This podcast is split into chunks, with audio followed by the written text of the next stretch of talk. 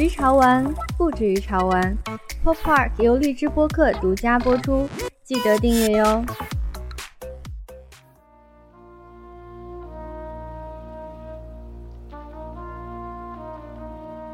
Hello，大家好，欢迎收听本期的 Pop Park，我是李敏。Pop Park 是一档聚焦于潮流玩具和泛潮流文化的播客。那我们今天录音的地方是在北京著名的打工圣地西北旺。然后这附近是几个中国互联网大厂的本部。那坐在我旁边的呢，是中国潮流玩具界一个风格非常鲜明且独特的存在——擦主席。我们请擦主席跟大家打个招呼。哎，大家好，我就是独特的存在，擦主席。呃，擦主席是清河联合玩具品牌的主理人，也是一个玩具设计师。然后他叫自己是综合媒介艺术家。那擦主席不管是在潮流玩具领域，还是以前在漫画呀，还有插画领域，那么风格都很鲜明。那我们今天其实是想跟擦老师聊一下，擦老师是怎么成为擦老师的，然后擦老师后面又做了一些怎样的创作，那他的风格是怎么形成的？但是更主要的还是想要讲一下擦老师现在在做的就是玩具。我们前两天跟你约时间的时候，你说你现在是在家里办公，嗯，你最近在忙什么呢？嗯，我其实两边都办公，但是呢，现在等于是有一些案头工作在家里做比较方便嘛，嗯啊，然后工作室的话，可能去那儿做一些就是具体的一些事情，啊，嗯嗯，最近有进行什么创作吗？嗯，最近就是我们还是围绕着《明日深渊》这个系列再去做这个计划吧，然后包括就是玩具线的一个开发。然后世界观的构架，然后我们的动画片儿什么的，现在也是在剧本和方案都已经在申报的这个这个过程吧。然后呢，偏潮流艺术这边的这个百分之四百的、百分之一千的，然后包括玻璃钢的雕塑什么的，也是在计划。然后另外的话，图库就是真正 IP 一个 IP 它应该有的这些东西也在也在做，然后包括授权。然后包括呃潮流艺术，然后这一块东西都在都在尝试吧。嗯嗯，看来青老师真的是融合媒介艺术家，现在不仅做玩具，还还渗透到了动画领域。它应该是一体的啊，应该是一体。因为黄金时代的话，你像忍者神龟啊、特种部队啊、变形金刚啊，然后西曼啊什么的这些，那么他们都是动画和玩具是一一块在出的啊。就是他可能先是把玩具造型设计出来，然后根据玩具造型去去做漫画动画，然后再推广之后，然后再把玩具铺出去。嗯，其实基本上都是同时在进行。那包括在日本的话，它的动画项目直接是会有玩具公司直接就先提前把版权金就就打进来了，是动画项目的这个启动资金的一部分。嗯，那么这个东西它本身就是一个产业。那包括说你说动画它在投放上能怎么赚钱？嗯，对吧？那实际上。除了一些版权的这种交易外，它肯定还是靠周边产品啊，包括像这种玩具啊什么的，它是整个的一个体系吧。嗯嗯。啊，那包括你像以前中国这边动画片在发展的时候，一零年之前或者一零年左右，然后那么中国扶持动漫产业什么的，然后呢电视台去收片子，收片子的话，也就是只能是制作成本打平吧，差不多啊。那么它如果没有其他的获取。利润的这个这个方式的话，那么就会比较累，而且花了这么大的时间来做这个东西，它做的不是动画本身，它实际上做的就是一个一个 IP，一个版权的东西，对吧？它如果没有后续的授权，没有后续的这些的话，那么就很很苦嘛。但是这个东西，我觉得也是最近大家才会有这个意识。嗯嗯，以前大家没有意识，就是我学动画的，我出来我要去做动画片，做动画片为什么？做动画片怎么赚钱？那就是啊，导演比比画原画的赚得多，画原画的比画补补件的赚得多，然后大家都在以一个工作时间的东西去衡量这个价值。但是实际上，它核心价值其实是一个 IP 的东西，是一个版权的东西。嗯嗯。曹老师刚刚讲到了《明日深渊》这个主题，我们我们待会再聊。然后我们现在先可能要从擦主席自己本身原来是做什么的，然后再慢慢讲到了他后面的一些玩具的设计。你的风格其实很明显啊，就是大家讲的时候可能会讲说里面会融合了朋克摇滚，然后会有异色漫画，还有 B 级片，还有日本暴走族，就是。多重亚文化的融合。嗯对对对，嗯这一切的源头是从哪里开始的呢？你最初是会受到怎样的作品的打动，或者是会看哪些的作品？然后你觉得里面的元素为什么会吸引你？这个我觉得是一个基因的一个问题吧，嗯。就是实际上我现在经常在讲，就是基因的一个问题，就是这个设计师或者一个公司，他的创始人或者是主理人或者是设计师，他之前的基因决定了就文化的基因，然后包括他接触东西、价值观，然后知识知识体系、框架什么这些东西，决定了他做出来的东西是什么样子。然后呢，我们其实可以说，就是比如我们从零二年开始上大学，嗯啊然后呢，从九四年开始上初中什么的，嗯那它有很多的时间点的东西，那包括说，呃，之前可能文字采访也都说过很多遍，咱们就从从简。那比如说九四年开始，九四年之前，国内只有盗版漫画嗯嗯啊、就没有漫画的这个概念，嗯只有国家单位做的小人书的这个概念。嗯然后呢，日式的漫画就偏商业的这种漫画，我们是差不多九四年之前，我可能上小学八九年、八八年看的第一本《圣斗士》啊，然后到九四年这个这五年是盗版漫画的一个爆炸的一个阶段，嗯然后那么到九四年之后，国家就开始说我们要做自己的漫画的产业，嗯然后呢，我们要拒绝盗版，后面呢就有北京卡通。然后就是这些这些国家支持的五幺五五工程支持的这种漫画的这个体系的东西就出来了啊、然后那么在之前，其实在一个盗版的这么一个体系里面，那么是没有分级的。然后实际上就是主流的，像七龙珠啊什么这些也有，嗯然后偏青色情的或者是暴力的，嗯，然后或者是一些比较偏门的漫画也都会有。然后因为包括呃，他们大多数翻的是台版的漫画和港版的漫画，但港版香港当时也是盗版的会比较比较猖獗。然后日本跟台湾他们两个的关系比较近，所以很多台版漫画的话会更相对体系更完整一点。然后那么。它体系完整的话，应对的就是它要面对不同的受众人群，嗯。呃，就是包括年龄段的这种受众人群，但是我们这边就是一勺烩。其实，在很小的时候看的漫画就有很多是不正常的，或者说没有分级的这种。嗯然后五幺五五工程开始了，然后包括这个呃工程影响非常深远，然后包括当时就有很多人辍学去画漫画啊嗯什么的，然后包括什么像聂军，然后姚菲拉呀、什么等等一些北京卡通这边的一个体系的，然后包括还有现在还在画画的，然后包括徐福谦啊什么的，我们这些几个哥哥们，然后就是就开始做漫画的这个事情。然后这个漫画这条线可能直到二零零六年、二零零七年，中国这边开始扶持动漫产业。嗯 啊，他把动画、漫画搁到一块儿，嗯嗯然后又变成了一个无数的这种漫画的新刊出现，嗯然后大家都进入到漫画的这个，那当时漫画就是一个风口嘛，嗯嗯啊，漫画和动画是一个风口嘛，然后又有一个这种潮起的状态，然后再往后的话，实体杂志都死了，然后就变成了有妖气，啊，嗯就是在线上的漫画。然后，那么现在的话，可能更多的是出版这块儿的话，就是变成了一个，就是国内引进日本漫画版权变成了一个呃专门的行业。因为香港当时也是在九四年的时候，也是在。就是打击盗版漫画，但是它的方式是你去正经买版权，我就让你出。所以可能可能九四年香港就已经转型到一个正规的漫画的出版行业，但我们可能到一六年、一七年才开始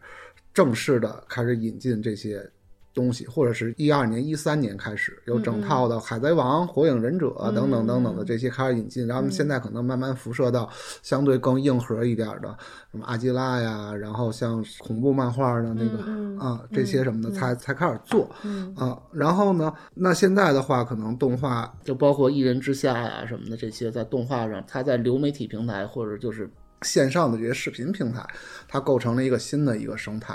那么就是大家能有钱赚，那以前可能卖给电视台就嗯不值钱，对，因为电视台它也没办法通过播放这个东西去获得价值，人家的广告都是广告部定时插空投放的。那啊、那现在可能这个视频平台什么的，然后构架起一个相对比较完整的这个生态链条吧，然后那么就是动画呀、漫画呀，它的东西一个转化呀什么的，就慢慢进入到了一个行业规范的一个、嗯一个事情里面去。然后呢，你看，就是虽然说可能从九一年、九二年到现在可能三十年了，但是它也就是跨了一步。嗯，对对对，最近老是在看这个反思这些这些事情。嗯呃，包括说，你像呃，零六年、零七年，我我们也是创意集市啊，然后呃，盒子店的这边的参与者嘛，嗯那像北京这边的话，王三石他们做的风果盒子店是中国最早的这个盒子店，我们也都是都是好朋友，然后一块儿去做这个事情。然后呢，像泡玛特它的基因也有盒子店的基因嘛，嗯是的，那么就这个东西，它可能就是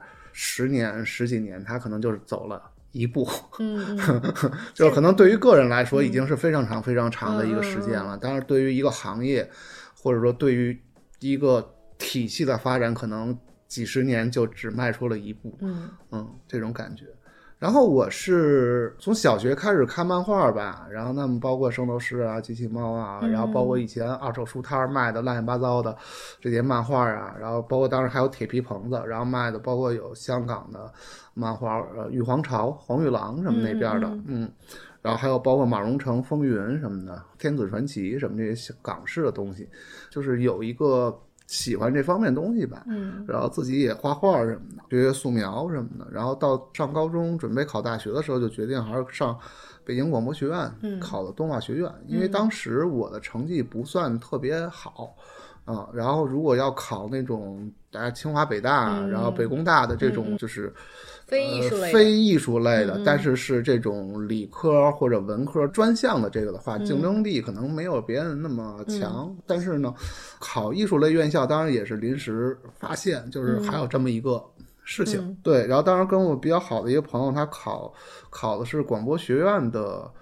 呃，语言类的，德语什么的，像现在都是什么发言人、驻哦驻外发言人，经常上电视。对，广播学院它这个体系对接出来的就是、就是这样的嘛。嗯，嗯，你就学了动画，呃，对，学了动画，然后当时门槛不是特别高，因为动画学院当时在全国也是刚有一年。嗯啊，就北影可能比北广早一年，然后北广呢，我们上面可能就只有一届啊哦，，这样子的。那么就是属于一个新兴事物吧，就等于最早一批学动画的这个，嗯嗯，就这个东西真的是，就是我要感叹的，就是，嗯就是你看这个东西这么多年了，但实际上还是第一波的这个事情。嗯。当时可能没有那么深的感触，但是现在发现哦，嗯。就是从零二年开始，零一年开始，两千年以后才有嗯。动画的大学的这种专科的这个、嗯这个东西。嗯。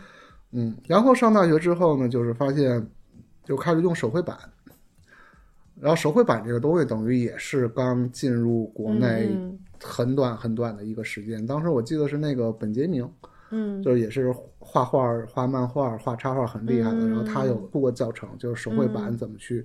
画画，然后里面教你画一个奶酪，然后我说怎么能画的跟真的一样？嗯，然后后来发现，就开始觉得太牛逼了。那现在可能就是一个非常成熟的、非常基础的一个练、练习的一个、一个技术了。但是当时就觉得这个东西，呃，不一样。开始用手绘板，然后手绘板直接就改变了中国的这个插画和动画的这个行业的一个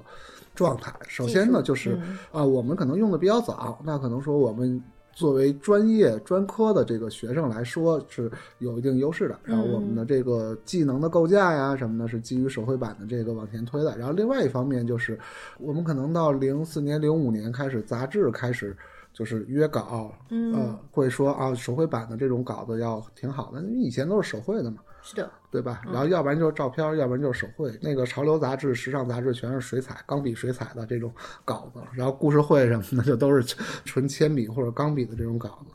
但是它的一个问题也是，你只要花钱就能买手写板，嗯嗯然后有手写板，你看一个视频，就基本上那个东西能达到一个四成五成的相似的标准，那可能比以前的那个用水彩、钢笔什么的那个门槛低多了。那么也就是变成了一个很普及，然后很大众，然后也是被稀释的这么一个状态。其实跟现在的玩具差不多，只要你有工厂，你能把它做成实体，你就是玩具设计师了。嗯，这这里稍微有点讽刺，呃，不是讽刺，就是客观事实就是这样。嗯客观事实就是这样，嗯嗯。就是你只要把它做成实体的东西了嗯出来，那么它就是玩具，它就是玩具属性，嗯，对吧？那你就是玩具设计师。这个东西我觉得就是客观上是这样的。嗯嗯啊，嗯。嗯，讽刺不讽刺的，嗯那我觉得就是就是客观就是这样。嗯嗯，嗯，那么就是讲到了手绘手绘版，呃，对，然后手绘版之后，然后我记得还是 QQ 呃 MSN 嗯，对聊天什么的对对对对，开始有电驴。嗯嗯，啊，对对对，这个我知道，然后还有那个就是拿一个种子下载的那个，嗯，对对对对对，然后就开始有这种这种东西了。互联网时代，对，那这嗯个东西我觉得可能是到零四年、零五年开始比较多，然后尤其当时电驴很大嘛，嗯然后那么就是发现以前。那以前，比如你要听摇滚乐，你要就没有正版卖，然后你要去卖洋垃圾，专门卖盘的这个地方，然后去卖打口盘。打火盘就是说国外卖不掉的盘，他要把它销毁掉。嗯嗯啊，销毁掉的话，他就是搁在那儿，然后拿电电锯或者什么的，呃，整个一条盘拉嗯。拉一道缝儿，然后就是会伤到一点盘，但是还能听。嗯。然后那你去那块儿淘这个东西，但是后来的话就是在电驴上直接有这个乐队的全集，然后下面可能有二十个压缩包，就是你一下子就可以把它二十个都下下来。嗯嗯啊，那这种状态，那现在又不一样了。现在你打开网易云，二十个就都在这儿。嗯嗯，然后呢，当时等于是也有很多的漫画，然后画册，然后音乐，然后电影等等等等等等的这些东西都会出来。然后当时我记得就是你下电影的话，字幕还是外挂的嘛，嗯啊，射射手网什么的。是的，是的，对，真的很古早，就是你会发现这个东西，你瞬间的话，就是别人可能是在一个历史的线性上的东西，嗯然后当然到你这边之后变成了一个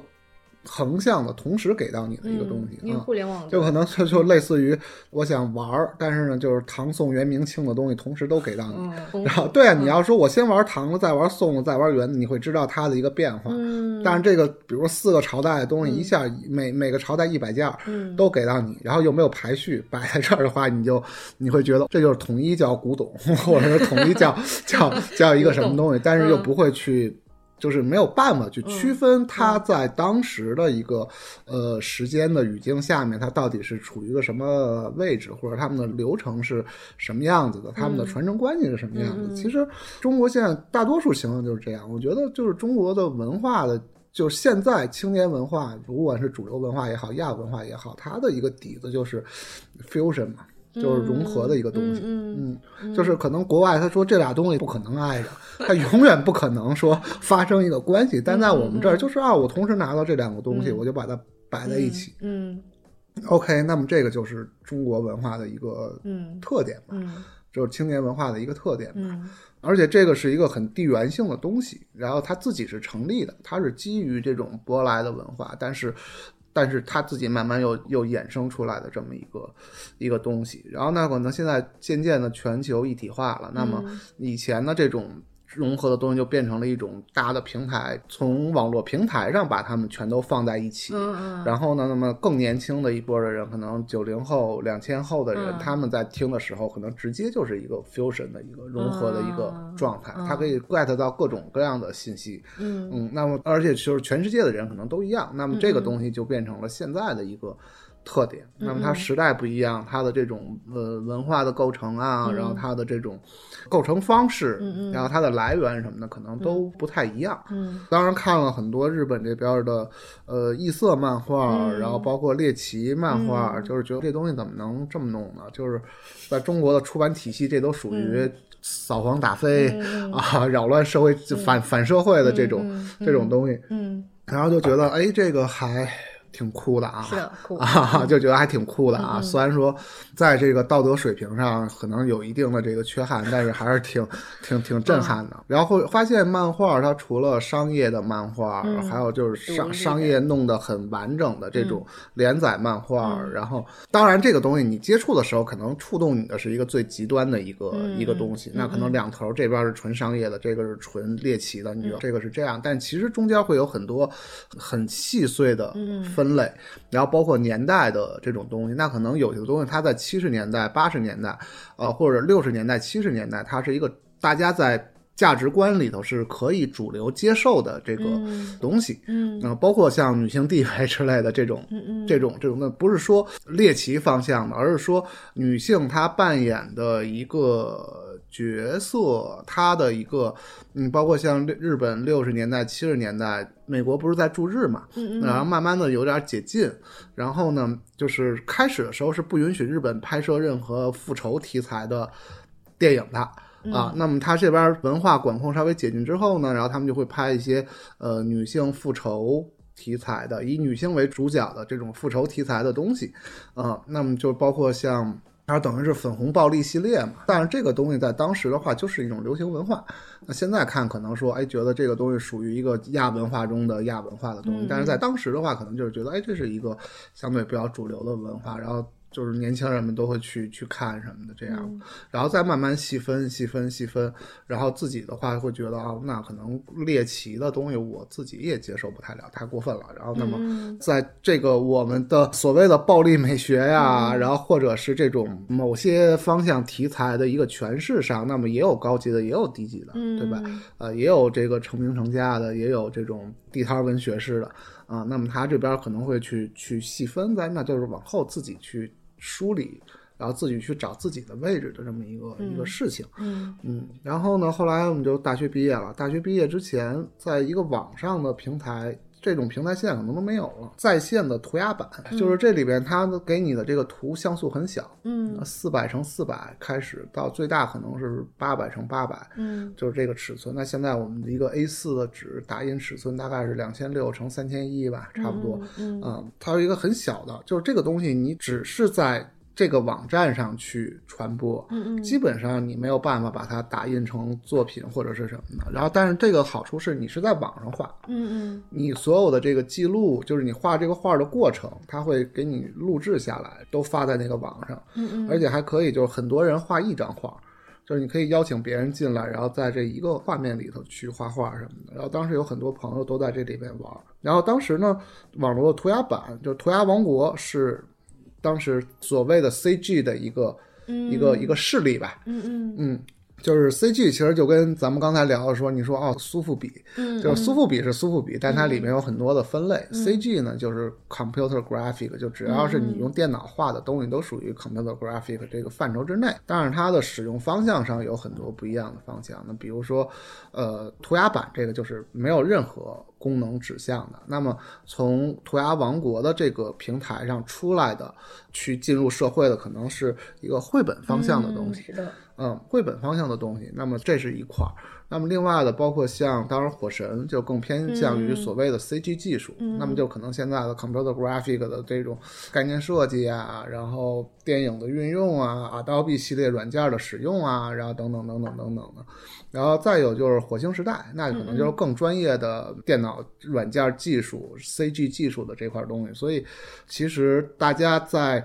最开始的时候诉求不一样。那比如说我们看的都是漫画这块的东西，那我们觉得哎，画画画这种东西是 OK 的。那可能大家开始看的，哇、美国大片特效太牛逼了。我也想，我靠，星球大战太牛逼了。然后那这些东西我要做概念设计，当时还没有电影特效行业，可能大多数的我要去游戏公司干，那么他们就可能就是偏现在的 CG 技术的这个方向一些，然后他们就会不理解。就说你们在这块画这四百乘四百的东西有、嗯有什么意思？嗯那我们这边肯定得建一张电脑能跑得动的最大的图，然后分好几百个图层，然后把这个东西画的特别的酷炫，对吧？那你们嗯这个有什么意思？他们就觉得那涂鸦王国是一个贵族论坛，就觉得在这边的人好像都不太为钱、钱的事儿发愁，画点小画什么的这种。这个就持续了很长时间。但是现在前一阵儿我去广州设计周做一个报告，然后我还是说再查一下涂鸦王国的这个资料和现状。那么现在的话，其实就也变成了一个。呃，CG 的论坛，但是呢，嗯，就是现在就是你包括二次元那种少女什么的，那个它也是一个成熟的行业了，就是那种画可可爱爱的二次元少女什么的那种啊啊，去追求丝袜的质感，追求皮肤通透的这种这种插画，它可能更偏向插画的这个 CG，而不是那种工业链条的 CG 的这个。然后，但是也是以培训为核心的业务了吧？啊，就是我这边有有一些现在。新的这种所谓的大神大处，然后在上面发自己画的东西，然后吸引大家来报名，来做培训这块的事情。那么就跟以前的那个状态就不太一样。然后在涂鸦王国，反正认识了一些朋友，然后这些朋友其实，嗯，就是最后落在涂鸦王国里的这些人，可能他们对文化的，就是最后不一块玩这些人，他们可能对文化的东西的概念会更多一点，就是他的画的内容里面可能会包含文化的东西会更。多一点，而不是说我杜撰一个角色，然后打打杀杀的，或者是杜撰一角色，呃，对，就是少年漫画或者是什么的。你想，其实我们到现在在看少年漫画里面，那他们的很多服装设计，还有一些东西都是没没道理的。嗯，啊，以前觉得很酷，但是现在看就觉得没没什么道理，它只是为了画面服务。文化的来源会比较。对，那你像你像乔乔什么的这种的话，他可能就已经算是青年。偏青年向的，那他会可能会加入更多的文化的这种元素的东西在里头，包括时装啊，包括家具啊，然后包括风土人情啊什么这些东西。嗯，它不是一个纯的十四岁以下看的这种少年漫画的东西。嗯，那么就是这个东西，我觉得就是中国这边什么都很快，但是它会慢慢的去。去细分，然后这个细分呢有好处也有坏处吧。那好处就是细分完之后，你会更明确自己做的是什么样的事情，然后有更专业的受众，然后在它商业逻辑自洽之后，会相对比较舒服啊。然后不好的地方就是还是乱世里头。各种机会，对对对对对对，就是 chaos later 的那个那个呃路子，对，那可能我觉得乱世的状态更有中国特色吧，可能就是多少年都一直在这么一个一个状态里边，嗯，然后包括说现在各大品牌这个做潮流服饰的，呃，这些哥们儿，然后其实你要往前倒，也是中国第一批玩潮流的人，也就是两千年初左右的。啊，那实际上也是就是这么一个十几年的这么一个，就是你说好像过了好长时间，但其实就往前跨了一步，嗯嗯。嗯，这种感觉，嗯，然后呢，我当时大学毕业之前，我就自己做了一本小的独立漫画，朋克侠，那对对，朋克侠，对对对，然后我在音乐节卖。然后当时碰上了我们后来的领导，央视的一个制片人，嗯嗯，然后他买了我书，说啊，那那你这个回头到我这边来，嗯，待着吧。就其实并没有那个什么，呃，那你想广院的话，其实大家聊的最多的是，呃，出来之后要去电视台，然后这是一个，然后呢，那就是是不是能做到台聘。就是台聘这个词，我不知道现在大家是不是还聊。反正现在会聊什么合同工，嗯，跟台聘就是是两码事吧？对吧？嗯，编制之类的。台聘其实就有点像铁饭碗似的，就是当时大家会觉得，如果能台聘的话，就简直是太太好了。然后，但是，呃，我们领导说可以想办法，但是可能有难度。但是就是来我们这边来，呃，当时我们的领导是要筹措做一个频道，叫新科动漫频道。实际上已经在筹措的过程中了，然后呢，他需要一个自己的一个地方，然后就做了一个工作室吧。嗯，叫交叉点工作室，然后当时就就是我说啊，那好呀，就去呗。然后但实际上也没有做什么，呃，电视台的工作，然后就就在不不不不是被骗了，就是门客，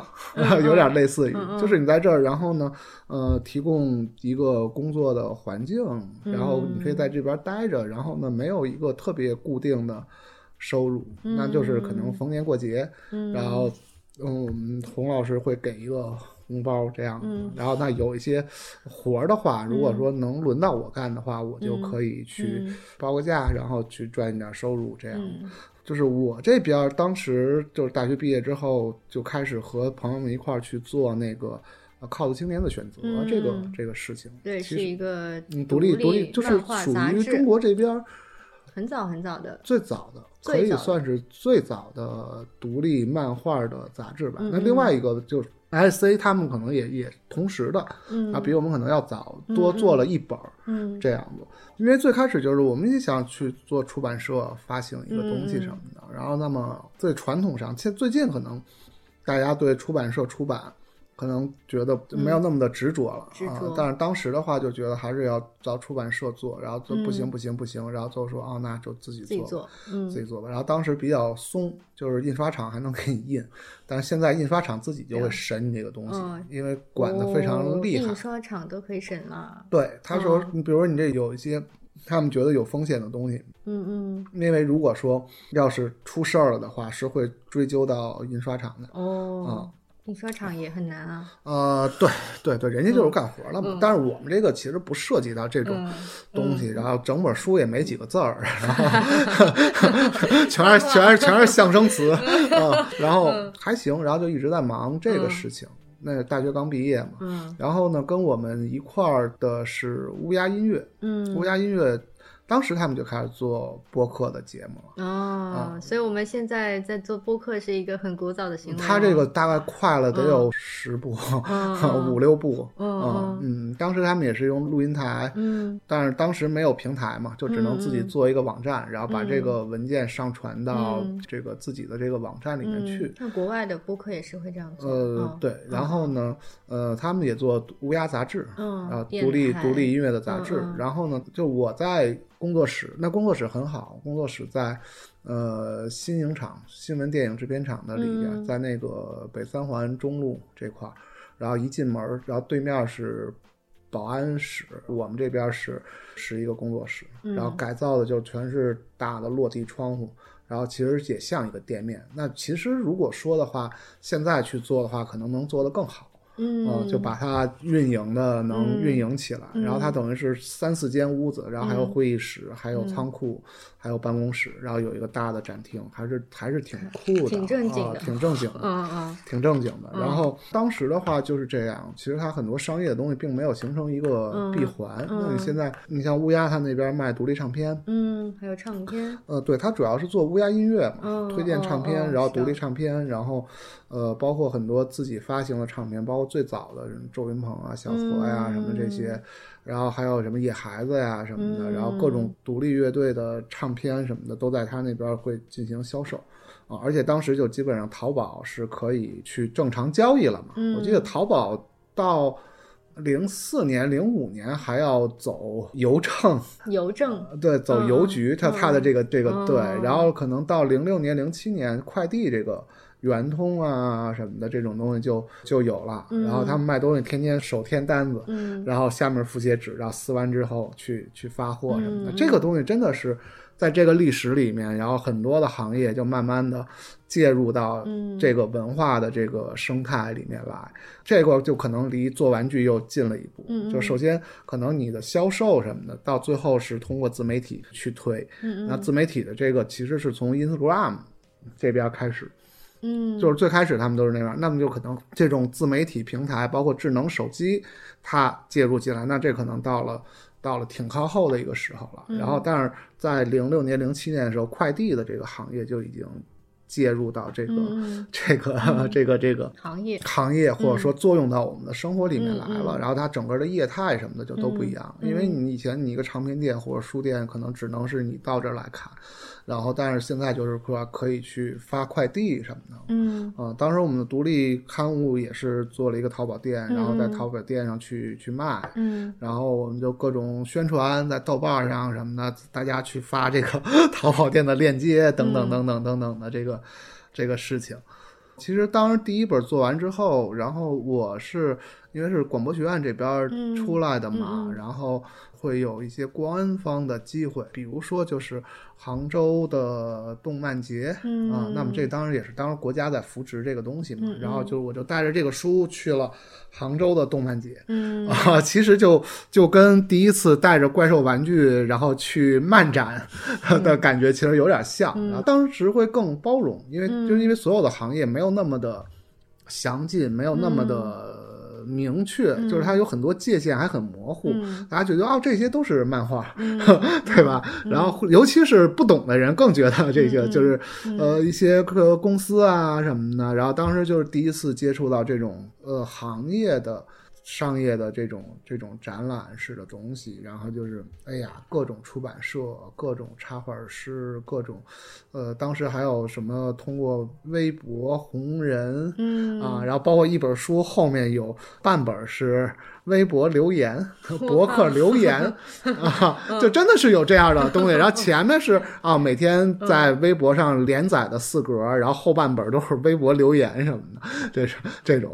这粉丝很喜欢啊，嗯啊，就是类类似吧，就是当时也有这种风头，嗯就是风口就变成了，哎，就是在自媒体的一个最初始阶段，在博客上去、嗯去说话。还有当时我记得还有就是啊、我的博客，然后集结成集的嗯啊，对吧？啊，但这还不没有微博呢嘛。嗯嗯然后后来就是微博就是一百四十字了。嗯嗯啊，然后慢慢大家可能就越来越接受这种更快速的东西。那么包括说手机，我们最开始零六年、零七年还做彩铃儿呢。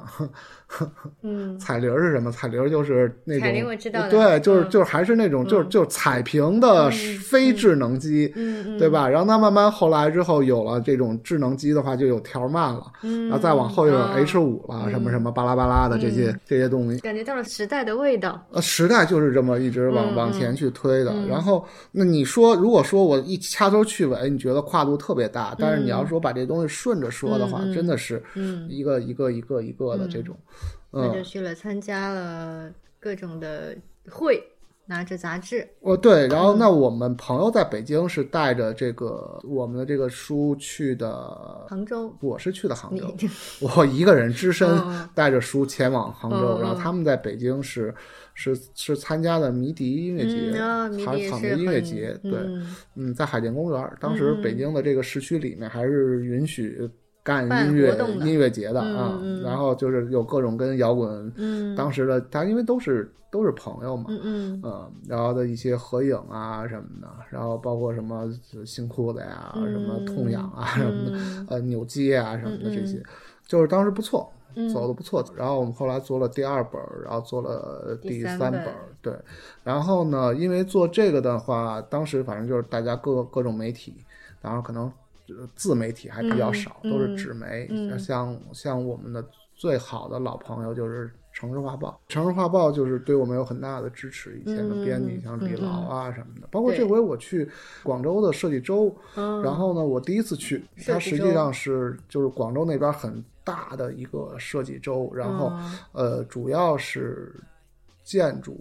室内、室外设计，嗯嗯然后呃还有一些就是商用的这块儿的东西，然后啊、碰见痞子。嗯然后就是我我到那儿之后，我说我都不认识，然后嗯然后同台发言，像痞子什么的都是以前创意集市最早创意集市一、一块儿的。嗯呃，一批人，那么最后这批人最后就是去做做产品的做产品，做设计做设计。嗯啊，他那不是现在做的什么亚面嘛，亚亚洲吃面公司什么的，嗯嗯，就是就是发现它的这个基因的一个呃脉络的东西在这里面，嗯嗯啊，那么就会觉得哎还是比较合。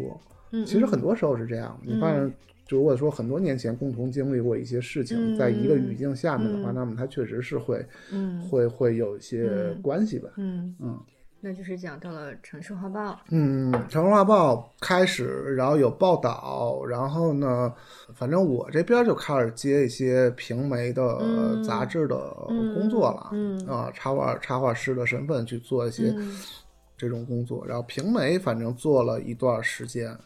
嗯，然后包括《城市画报》呀，然后包括 Time Out 呀，嗯然后包括，嗯嗯，后来反正就是什么什么 GQ 啊，嗯然后什么，反正就是这些吧。慢慢的变得越来越有钱了。因为呃 GQ 的话给的稿费应该我这一般吧不低吧，一般一般一般，就当时都是通用的标准，哦就是哦咱们嗯您做过这个出版肯定知道，嗯就是全胚的、半胚的四分之一胚的多少多少钱，然后封面多少多少钱，然后你当时的话，其实物价也不高，三十块钱大家出去出去出去吃一顿饭，吃的再好也没有超过五十的。嗯人均，对吧？嗯那你一一套图，或者说一张四分之一胚的，有个四百块钱，就已经挺牛逼的了。一套图能弄个三三千块钱、四千块钱。然后那真的蛮不错的。嗯对啊，对啊，嗯就是一个专题做下来，然后哦封面的话，可能两三千块钱一张。不错那。当时就是，当然了，那如果人美国人，当时就两三千美金一、一张的这个，嗯嗯。然后独立漫画其实到时候就分了两支，嗯，一支呢是地下嗯还是偏地下这一块儿的。然后还有一支就是全景视觉，然后他们开始往法国、往国外带这边的呃漫画家嗯啊。然后那么到后来，其实就是在他们那边的一个体系下面，就变成了三种工作：一种是你自己画、自己出版；嗯一种是那边有编剧，然后你来画。然后出版，还有一种就是纯代工，那这个就跟我们的这个有纯文化的这种东西嗯。又不太、不太一样。反正就是当时就是哦，大家觉得给法国那边公司干就觉得挺牛逼的。那当时可能那边稿费一胚就是两千，我们这边可能封面才能到两千什么的。哦。哦，那你想一胚两千的话，它一本儿，那如果是你按日本杂志周更二十四胚的话，那还是挺挺夸张的啊，或者说对对的。对对对哦对对对对对，然后差不多一零年，呃，一我想想，我记不太清楚了，嗯那可能零零八年、零九年，后来我们那个领导他自己的频道就传起来了。嗯嗯新科动漫频道，嗯然后就变成了一个很大的一个频道。他们的租办公室就租就是一两层楼，嗯，三层楼然后嗯对对对对对。嗯然后但是呢，这里面其实也没有我的一个实际的位置，嗯对吧？那我们不可能说把这个独立唱片什么的都嗯搬到那里面去，嗯然后实际上这个工作室就就解散了、嗯啊。然后在这个期间，可能我一边做这种插画的工作，然后就一边可能就去火神嗯网那边教课。嗯嗯教了教了挺长时间的课，嗯呃，教了差不多四五年的课吧，哦啊，所以口才是在那个时候锻炼起来的吗？嗯，还说一直都挺会好讲的还好，嗯还好，还好，嗯反正说话什么的没什么问题。当时 最开始最最忙的时候，一一周教七天课，就是日常班和周末班连起来。哦天哪日常班稍微轻松一点，周末班很火的感觉。呃还好。其实，哎，其实我去做的。其实核心的东西是一个课程构架的一个、哎一个东西，嗯对吧？他以前他们也是也在做，但是都快死了。那就是说，这人画的特别好，就让他来讲吧。嗯然后嗯讲的话，就是你也没法怎么，但不是说谁都能嗯有一个、呃教学的这么一个逻辑去讲。那可能就是我画你们看着，然后 然后就是嗯会差一点。然后当然也可能是人家那边投入的运营啊或者什么嗯的有一些帮助。反正我去之后就做的还是嗯不错是，个不错的老师。嗯，对我、嗯我觉得我做的不错，是因为我做做课程设计做得好，就是做构架的这个东西做得好，然后呃，然后慢慢的把它系统化，然后有些课程可以分出去，就是嗯不同级别的老师带不同的。不同部分的课程，嗯嗯。然后呢，就比如说，那你呃画素描、画基础的东西，我就不用去去去带，那嗯我可能就是讲我要讲的部分，然后这样的话，呃，一个一个团队可能能同时带两个班儿、带三个班儿，嗯嗯。嗯，然后就可以它有一个交叠起来的，大家都有活儿干，但是这个、这个产品的体系是 OK 的，嗯，然后但是，唉，火神他就觉得这个东西起来了，起来之后，他就是培训跟教育还是不一样，嗯。那我可能觉得还是要。要做一个教育的事情，嗯。从零开始，然后嗯。这个东西到最后是把选择放在学生的手里，哪怕你选择不干这个事情，嗯。对吧？那么那么可能也是节省了你人生的时间，嗯。嗯，但是呢，呃，培训他们可能就觉得只要学生高兴就行，然后后来就变成了，那说你就就谈崩了嘛，谈崩了嘛，谈崩了，就是他老觉得我赚的钱多，有一段时间是想自己开 bar，嗯嗯。然后但是呢也是没有成功吧，全职还是做插画啊嗯。什么的、这些这块儿的事情吧。啊，然后当然已经从平媒转到做四 A 广告公司的嗯。活儿，啊所，以就去了一阵子广告公司。没有没有，我是做 freelancer，哦，嗯，做 freelancer 就是他们，但是其实做的有一半是是实际使用的项目，然后有一半儿是飞机稿，嗯嗯，就是他们拿出去参赛的这种，嗯。然后呢，反正就是也拿点奖什么的，那个什么金狮奖、戛纳的那嗯个哦全场的那个大奖，但是那个奖我参与的部分其实还好。这都是团队合作啊，嗯我不能说这个奖是我、嗯 我我一人拿的，啊，荣誉都归我什么的。嗯但是就是反正拿了些奖，嗯。但是发现对于我来说用处也不是特别大，嗯。无非就是 PPT 里头有、嗯有这么有一个这个，反正形形色色的人啊什么的也都见了、嗯挺多的。嗯嗯，然后一度呢也是想去画漫画，嗯然后因为当时整个漫画的这个杂志什么的还比较蓬勃，嗯然后最高的时候，国内的所谓的中国第一家青年漫画的杂志，然后稿费能开到两千一赔。什么杂志啊？就是去旅日艺术家就一个老的这个漫画家嗯回来之后去、去做的那个，嗯。嗯，然后能开到，但是也时间很短，然后呃，开两千一赔，当时你要算的话，他如果是半月刊的话，你半个月花二十四赔，呃，那就是差不多一个月能有十万块钱的收入，当然相对肯定也比较累啊，嗯。啊，而且就是，但是从一个个人创作的角度上，肯定还是嗯。挺挺 OK 的。然后想去做，然后当时我这边拿的是彭浩翔的一个嗯本子，嗯。然后彭导现在前两天我我我好长时间不看微博了，我我看一眼，看彭导在一九年之后就没有 任任何消息了。嗯嗯，当时他是想做大陆这边的嗯市场嘛，嗯。就包括嗯人间小团圆啊，嗯然后那个呃春娇与志明，嗯。啊，然后什么，然后就是春娇与志明啊是影响一代呃志明与春娇的第二部嗯啊但就是他来北京的第二第二部不好看啊。不好看。然嗯后呢，画了一些，但是呃，最后等于是没有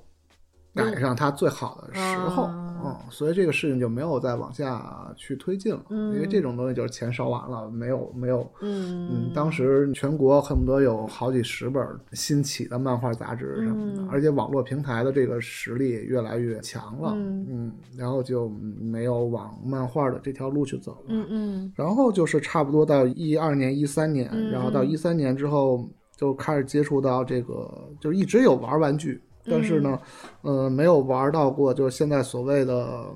就是潮流玩具，我不玩儿。当时、嗯因为潮流玩具它实际上是零零一年、零二年，然后呃火过一段时间，你说香港那一波，对香港那一波，嗯香港那波、潮流玩具火了一段时间，嗯，然后因为你也没有在一个体系里面，因为他然后们可能会更就潮流玩具，那边去，就是潮流玩具，它实际上跟衣服、跟跟潮流的文化什么的嗯都是相关的。嗯就是首先你要认认同它正品的一个价格，嗯对吧？它正品一个塑料的人可能卖，嗯就当时就卖大几百什么的。嗯，那为什么卖这么贵？我我我觉得哎，很很奇怪啊。懂，那对啊，不懂啊。嗯然后也当时玩潮流玩具的，可能都是跟着服装品牌走，嗯跟着日本同源号什么的，嗯他们那边走，然后去去看的。那人家的消费是一套的。嗯嗯啊、不是投资性质，当时没有、没有这种二手交易、二手的这种流量，没有闲鱼什么的。嗯那么，那么当时他们在玩这些东西的时候就，就肯定是跟像 Bill Break 什么，肯定是跟潮的衣服、嗯什么消费是一、一套的。嗯那我们的消费本身就不在这个潮流的消费里面，所以人就觉得一般，然后买的都是。就是我们的体系的，就是老的 IP 的、嗯老恐怖片儿，然后一些小公司做的特别偏门的电影的周边，嗯啊、等等等等的这块儿的东西，日系的手办什么我也不玩，然后会嗯买一些各种不同类型的玩具，包括动物的玩具，然后包括解剖的东西，或者是比较偏门的吧，就是大 IP 的也不玩，潮流的也不玩，然后但是买了也是乱七八糟好多好多好多。嗯嗯。然后呢，有一天突然买到了一个玩具，它是介于怪兽和设计师玩具之间的、嗯。Max Toy 的那个那个 iZone，然后就觉得哎，这个有意思，一下子就被被抓住了。嗯。嗯，就觉得这个东西它又有老特摄片儿怪兽的这个味道，但是又是一个新做出来的东西。嗯嗯，然后当时就是查呗，然后就嗯查查查，然后当时反正就是我们香港这边有一大哥，他是嗯当时唯一一个在淘宝开店卖怪兽玩具。嗯嗯，然后大哥也都挺挺嗯挺好的，嗯反正是嗯那也不是前瞻性吧，我也不知道他为什么会、嗯会开这么一个店，嗯因为你要有前瞻性，好歹现在得占个头头筹吧，占个先机，但是也嗯没有，他只是嗯说我自己的生意是不是做一个淘宝而且。怪兽玩具也是比较细的一个门类了。对，然后它里边就是除了这种设计师的怪兽以外，还有好多老的怪兽的嗯哥斯拉呀什么的这些。嗯那我们就很喜欢哥斯拉这些东西。哎，它还有这种造型的，就不是写实的这种，哦而是像胶的提炼出来的。然后嗯当时就开始买，买了啊好多啊，买买一两万块钱的。当然现在可能不算上，但是当时还是挺夸张的啊。当时一个要多少钱？嗯，贵的便宜的都有。那它有的可能有福袋，里面三四个六、嗯六七百。哦那我说我就全要了啊。嗯他呢就是人家自己的一个、嗯自己要甩库存，或者有些东西不想要了。嗯嗯嗯，那可能就是就是六七个、七八个福袋。我说那我都要了。贵的呢，那就是捋着人那个列表，看这个太喜欢了，这个太喜欢了，嗯，然后拼拼拼拼凑凑凑，又大几千的一、一单什么的这样。嗯那贵的可能有个两千多一个，一千多一个。嗯那当时其实属于是一种已经很超出消费消费经验的一种一种嗯购物的体验。那现在可能就很一般了。嗯你到到这个展会，这三百，这六百，这一千多，觉得玩完胶之后看别的东西都觉得便宜。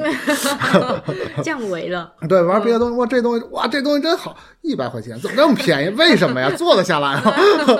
已经开始考量商业的东西了。嗯，然后就是买怪兽的东西，然后就嗯就买买买买买，然后呃，正好当时凡客，当然还有凡客呢，嗯然后凡客有一个项目说要做一个 crossover 的合作，嗯设计一个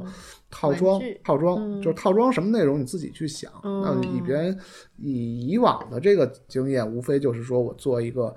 做一海报，嗯啊，或者送一卡片或者送一个版画，嗯嗯啊，但后来说有这个的话，为什么不做一玩具呢？就做了玩具。嗯嗯，然后这等于做了第一个玩具。啊，这是跨入了玩具行业。对，然后往后的事儿其实也就是嗯就是这样吧，然后嗯，就是这样，一对，句话概括了然后我们。就就去台湾，然后呢，嗯去台湾看看那边日本设计师，嗯，然后。台湾的这个玩具展，那。人家那边确实是成熟，嗯。呃，成熟也没有咱们这边疯狂。当然还有立德的漫展，立德的漫展还不错。立德漫展其实更像是就是那种美式的那种漫画节，什么都有，嗯玩具、版画、出版、cosplay 什么都有的那种，还是不错。嗯嗯，然后就。然后泡马特这边就开始有展览了，嗯从一七一七年是的一七年开始有展览了，嗯，然后就是行市就变了嘛，嗯，嗯，行市就是大家开始有钱开始。开始，我觉得是大家认同了一个